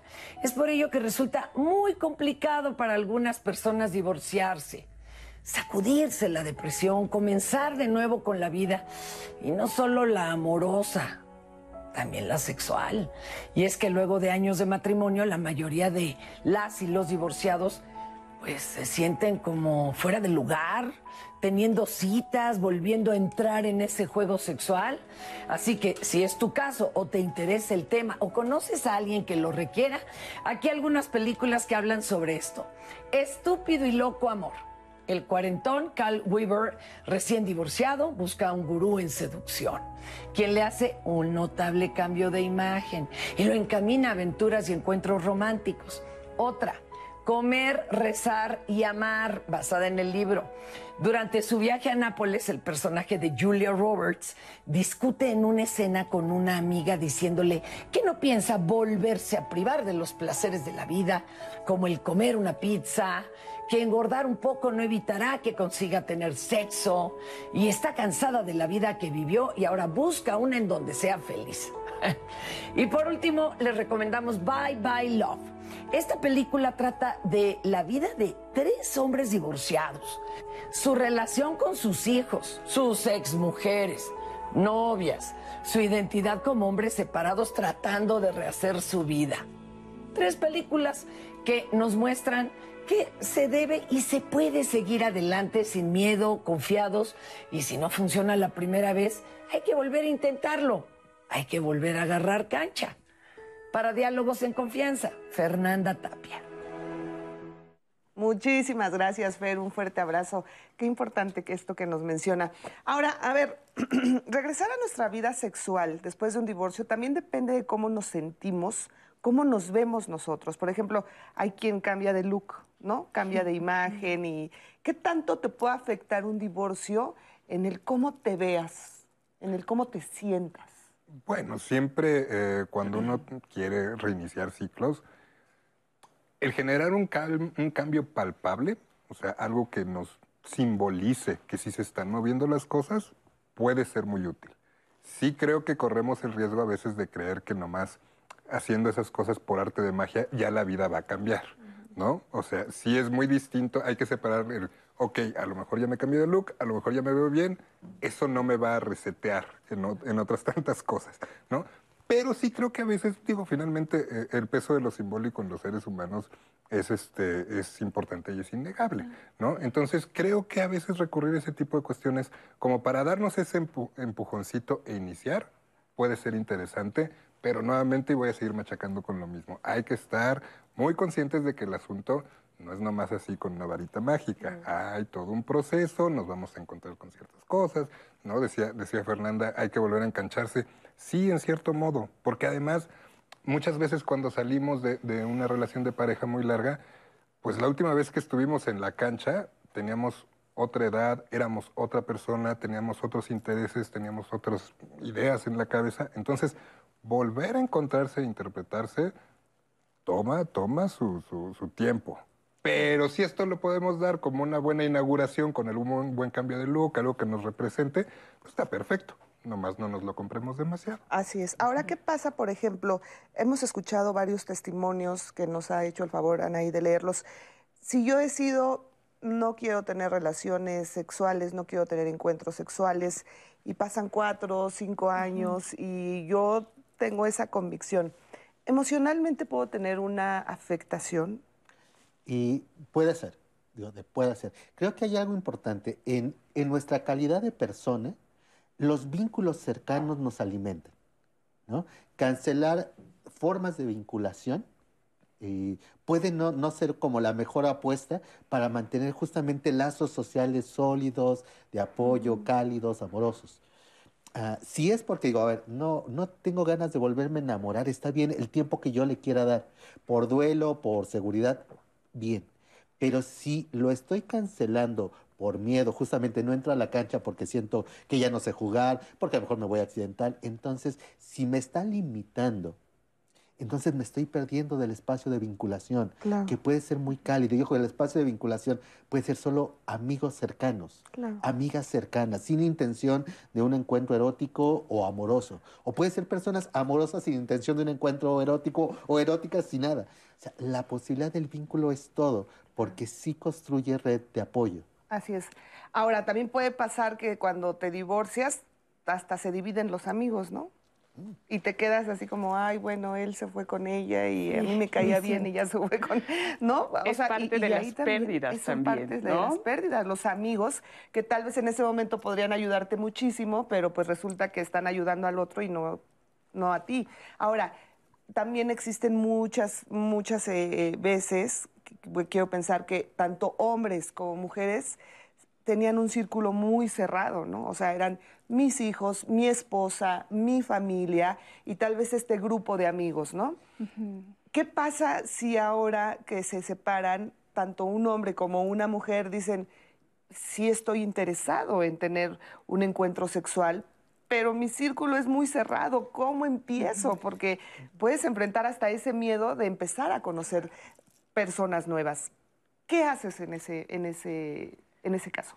Yo creo que así, aquí entra muy bonito lo de la cancha. Porque si un anímate. Y si prepárate para entrar a la cancha, calienta un poquito, cómprate el, equipo adecuado y vas, ¿no? Y vas a experimentarte. Y a lo mejor sales raspada en el primer partido, ¿no? Pero va a haber otro.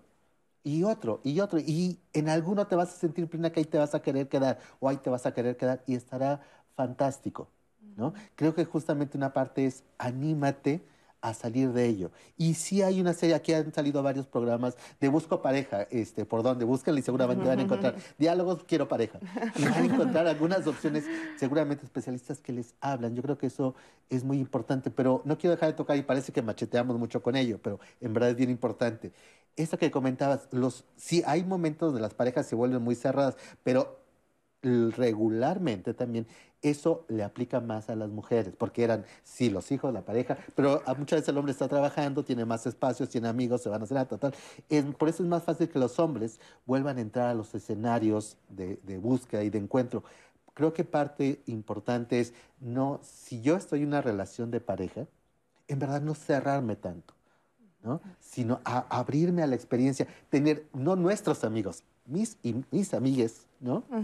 Esos son mis amigas porque son quienes me acompañan, ¿no? Que está padre que se lleve bien con mi pareja, pero no son míos de propiedad, sino es mi red de apoyo, es mi espacio de trabajo, es mi proyecto de vida. Claro. Eso me parece fundamental en el sentido también de que cuando uno se vincula con el otro, generalmente pierde, ¿no? O dice, voy a dejar amigos o voy a dejar situaciones externas y en el caso particular de las mujeres también es muy claro, ¿no? Porque las exigencias sociales son tan altas que se desliga de muchas otras situaciones. Hay que tener también presente que los sujetos estamos en constante transformación y que si bien nuestro círculo se hizo completamente cerrado, en cualquier momento podemos otra vez ingresar a estos circuitos en los cuales conozcamos a otras personas y nos vinculemos también desde otros lugares. Evidentemente, cuando hay un divorcio, cuando hay una separación, hasta las familias se separan, ¿no? O como bien señalabas, los amigos toman partido.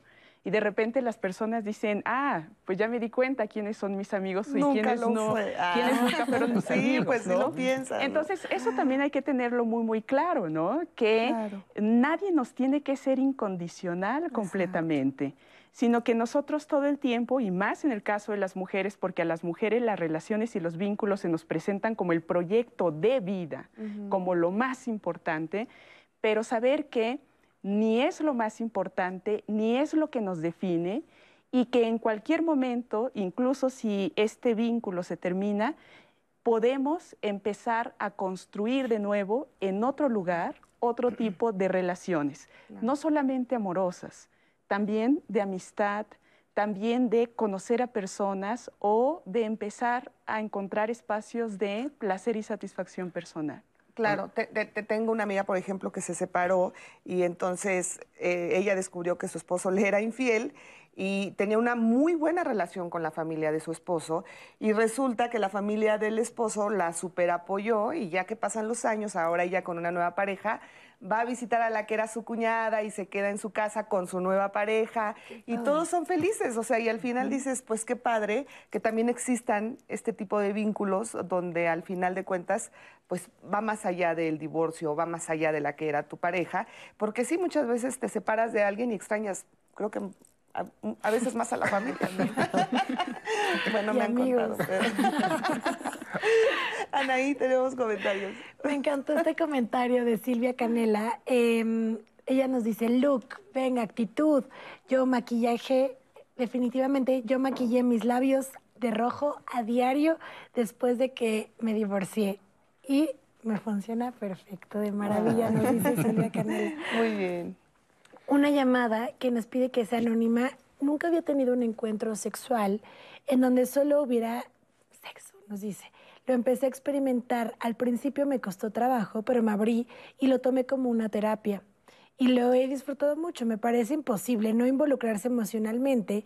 Y aunque sé que esta persona es infiel, aún sin haber compromiso sentimental, no me molesta saber que tiene otras parejas, ya que solo me he enfocado en disfrutar sexualmente consciente de que solo es eso. Y aunque esta persona me pregunta si lo amo, me gusta hacerle sentir que yo lo quiero y que es el único en mi vida. Nos dicen en llamadas.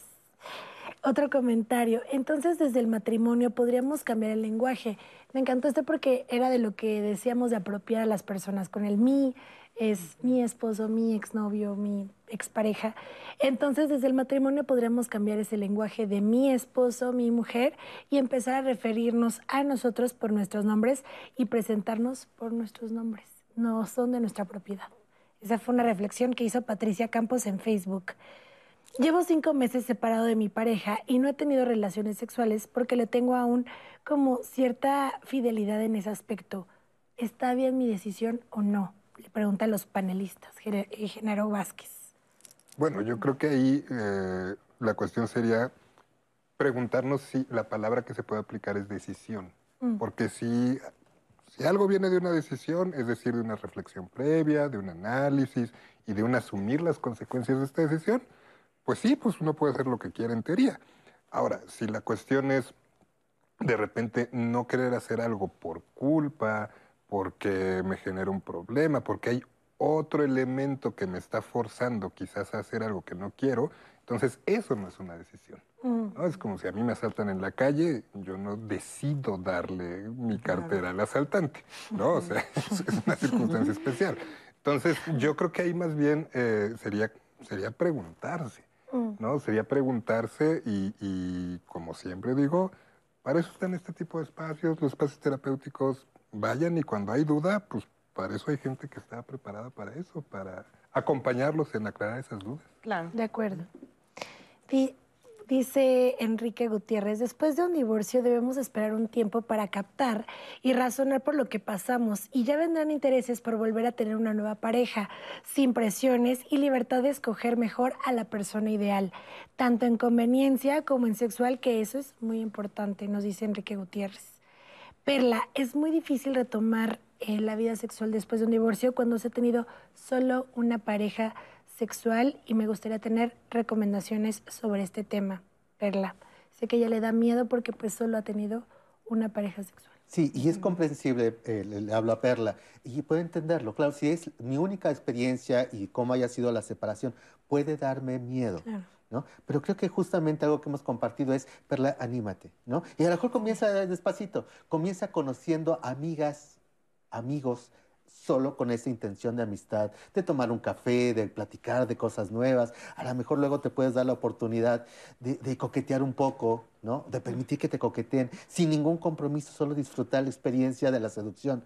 Y a lo mejor después te puedes permitir invitar a alguien o aceptar la invitación.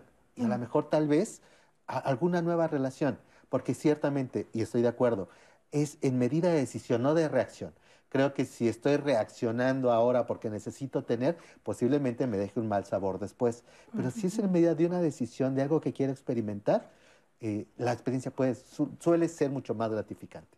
Ahora nada más para puntualizar una, cosita en eso. Es cierto, ¿no? Y lo hemos venido diciendo, lo que es el proceso, ¿no? Ir, ir poco a poco. Pero también, y esto no sé si llega al grado de recomendación, pero hay que entender que muchas veces cuando nos estamos lanzando a cosas nuevas, no va a llegar el punto donde nos sintamos perfectamente listos.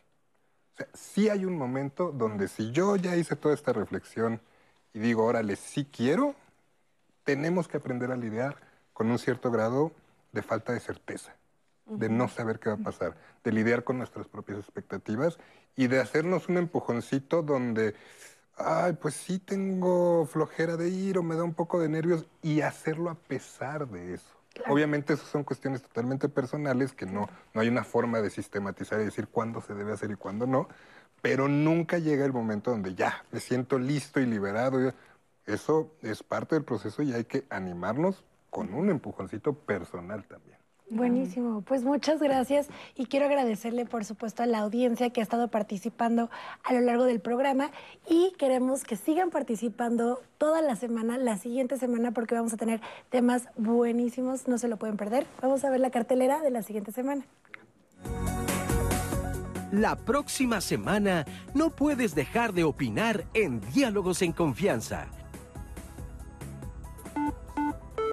El lunes 21 de marzo conmemoraremos el Día Mundial del Síndrome de Down, destacando que tanto los programas de intervención temprana, la enseñanza inclusiva y el acceso a la salud de este sector de la población pueden hacer la diferencia para que tengan calidad de vida.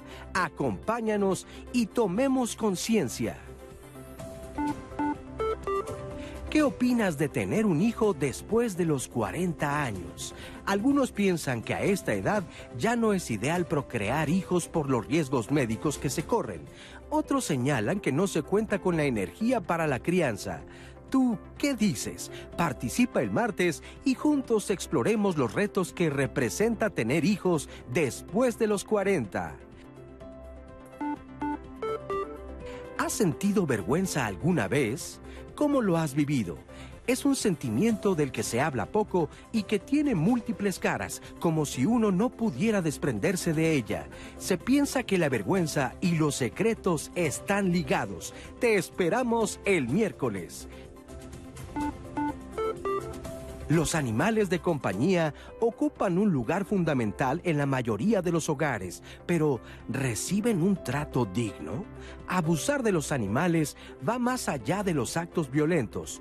Puede ejercerse de manera que ni siquiera identificamos como maltrato. El jueves no te pierdas el tema maltrato animal. Hay hombres y mujeres que no toleran terminar su relación amorosa y emprenden acciones hacia la expareja que se transforman en acoso, es decir, acechando permanentemente a la persona o también por medio de redes sociales. ¿Has sido víctima de acoso? ¿Sabes qué hacer en estos casos? El viernes nuestro tema es Mi expareja me acosa.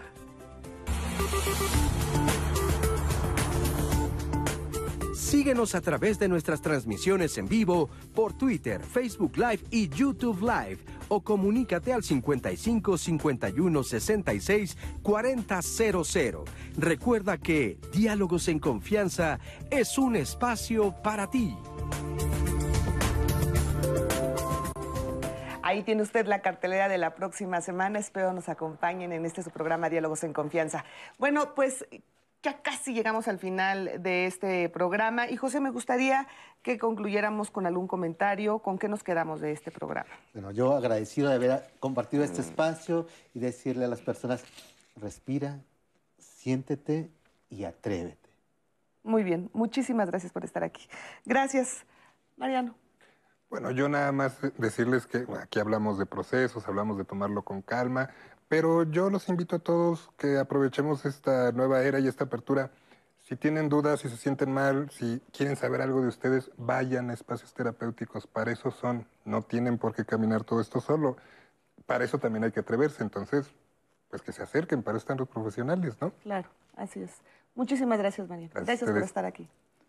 Muchas gracias por la invitación y bueno, yo cerraría comentando justamente esto. La sexualidad es una parte constitutiva de los seres humanos, no hay que negarnos a ella. Por supuesto que tenemos todo el derecho de experimentarla, de conocerla, de saber cuáles son los alcances que puede tener y de disfrutarnos a nosotros mismos y a nosotras mismas. Así es.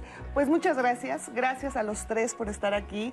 Gracias también a ustedes que nos vieron, que nos siguieron. De verdad, esperamos que este programa les haya servido mucho si, si es su caso. Y también le quiero agradecer muchísimo a Anaí por estar tan pendiente como siempre.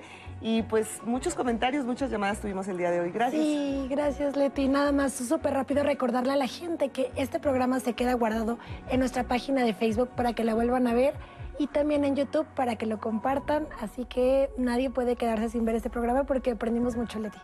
Así, que es. Para que lo Así compartan. es, siempre, siempre aprendemos muchísimo, todos, ¿eh? Nosotras como conductoras también siempre lo agradecemos porque aprendemos enormemente. Gracias, que tengan un excelente fin de semana. Oiga, acompáñenme a las 2 de la tarde en el Noticiario Meridiano y continúe aquí en la señal del 11. Bye.